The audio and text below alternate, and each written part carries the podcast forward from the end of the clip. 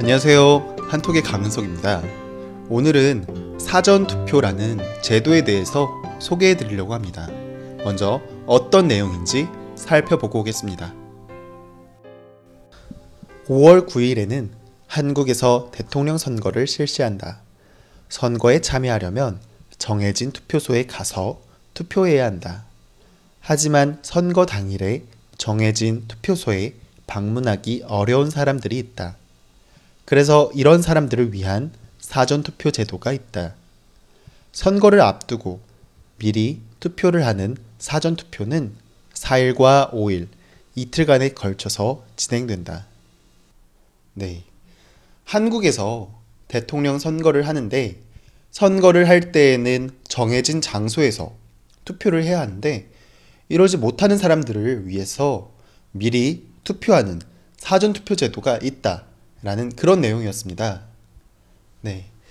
원래 한국에서는 대통령을 뽑는 선거를 5년에 한 번씩 해요. 그리고 매년 12월에 했었어요. 그런데 이번에는 갑자기 대통령이 탄핵이 되면서 대통령이 없는 상황이 되었어요.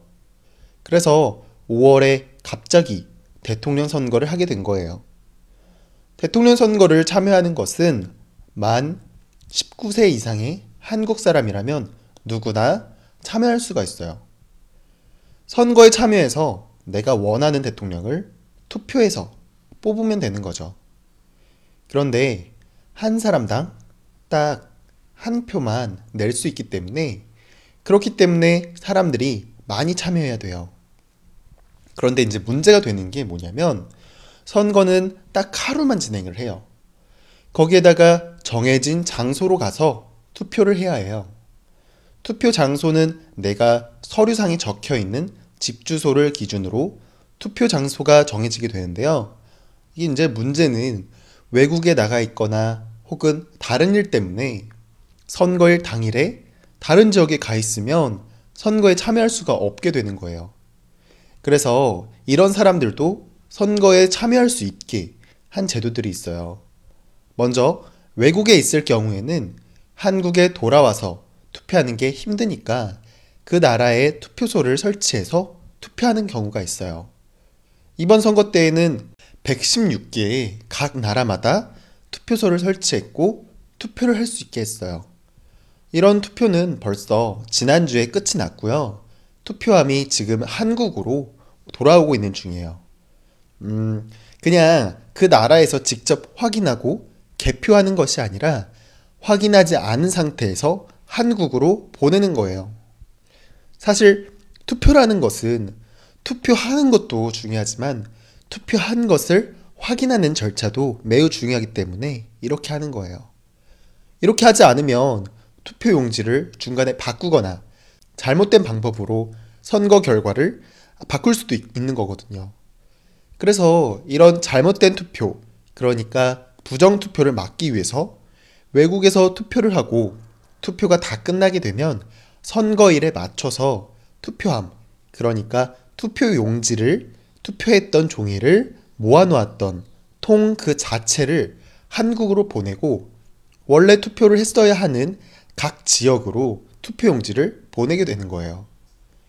그리고 이후에 본래 선거가 끝나면 함께 이제 투표를 확인할 때 다 함께 각 지역에서 투표한 사람들과 외국에서 투표했던 그런 표들을 한꺼번에 확인하는 방식으로 진행하고 있어요. 네. 방금 말씀드렸던 것은 이제 외국에 사는 사람들을 위한 투표 제도였고요. 이제는 본문에서 나왔던 어, 사전 투표에 대해서 좀 말씀을 드릴게요. 음, 앞에서 말씀드렸던 외국에서 투표하는 투표도 사전 투표, 이전에 투표하는 사전 투표의 일종이긴 하지만 정확한 명칭은 따로 있어요. 네. 제외자 투표라고 하는데요. 외국인에 거주하고 있는 사람들 이라는 투표였고요.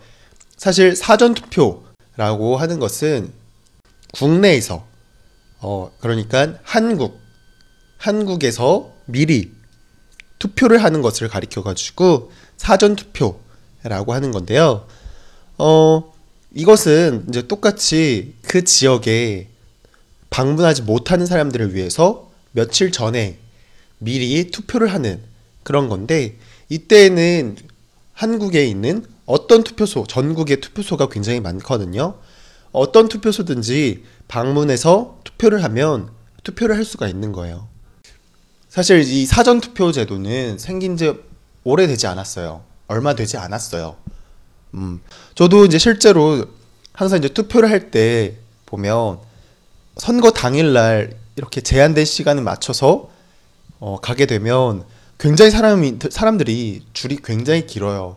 그래서 오래 기다리면 투표를 하기 위해서 20분 혹은 뭐 30분 이상 줄 서서 기다리는 경우도 있는데요. 어, 근데 저는 사전 투표를 많이, 많이 하는 편이에요. 왜냐하면 더 편하니까요. 미리 그냥 뭐 하루만 하는 것도 아니고 한 이틀 정도, 항상 이틀 정도 사전 투표를 할 수 있는 기간을 주는데요. 음, 어디서든지 가까운 곳에 있는 투표소 에 가서 투표하면 되는 거니까요. 정말 편하게 하는 것 같아요. 네. 네. 오늘은 사전 투표, 미리 투표하는 그런 제도에 대해서 말씀드렸습니다. 네, 오늘 내용 좀 이해가 되셨나요? 네, 이해가 됐다면 다시 본문 반복해서 읽고 오도록 할게요. 5월 9일에는 한국에서 대통령 선거를 실시한다. 선거에 참여하려면 정해진 투표소에 가서 투표해야 한다. 하지만 선거 당일에 정해진 투표소에 방문하기 어려운 사람들이 있다. 그래서 이런 사람들을 위한 사전 투표 제도가 있다. 선거를 앞두고 미리 투표를 하는 사전 투표는 4일과 5일 이틀간에 걸쳐서 진행된다. 5월 9일에는 한국에서 대통령 선거를 실시한다. 선거에 참여하려면 정해진 투표소에 가서 투표해야 한다. 하지만 선거 당일에 정해진 투표소에 방문하기 어려운 사람들이 있다. 그래서 이런 사람들을 위한 사전 투표 제도가 있다. 선거를 앞두고 미리 투표를 하는 사전 투표는 4일과 5일 이틀간에 걸쳐서 진행된다. 네. 제가 앞에서 미리 이제 투표하는 방법으로 두 가지를 말씀드렸어요. 외국에서 투표하는 방법, 그리고 국내에서 투표하는 방법. 이렇게 이제 두 가지를 설명해 드렸는데요. 지난번 선거 때부터 새로 생긴 좀 특이한 투표 방식을 하나 소개해 드릴게요. 네, 바로 배에서 일하는 사람들을 위해서 배 위에서 투표할 수 있도록 하는 선상 투표라는 것인데요. 네, 바다 위에서 오랫동안 생활하는 사람들이 있어요. 뭐 예를 들면 선원이라든가 아니면 배 위에서 일하시는 사람들 어, 그런 사람들 같은 경우에는 오랫동안 먼 바다로 나가서 일을 하니까 한 번 바다로 나가면 뭐 3개월, 뭐 4개월, 또 길면 뭐 6개월, 뭐 1년까지 바다를 이렇게 돌아다니는 경우가 있어요. 이런 사람들은 투표를 하고 싶어도 계속 바다 위에 있으니까 투표를 못 하잖아요.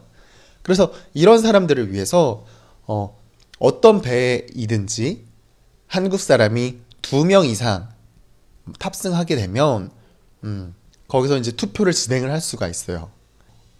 네. 해외뿐만이 아니라 바다 위에서 그리고 구, 국내 어디에서든 투표에 참여할 수 있도록 하는 이런 제도, 사전 투표에 대한 이야기를 해드렸습니다. 오늘 좀 평소에 많이 쓰이는 표현들이 아니라서 좀 어려웠을 수도 있겠다라는 생각이 드는데요. 잘 따라오고 계시는지 궁금하네요. 네, 오늘은 여기까지 진행하도록 하겠습니다. 오늘도 고생 많으셨고요. 저는 내일 또 찾아뵙도록 하겠습니다. 고생하셨습니다.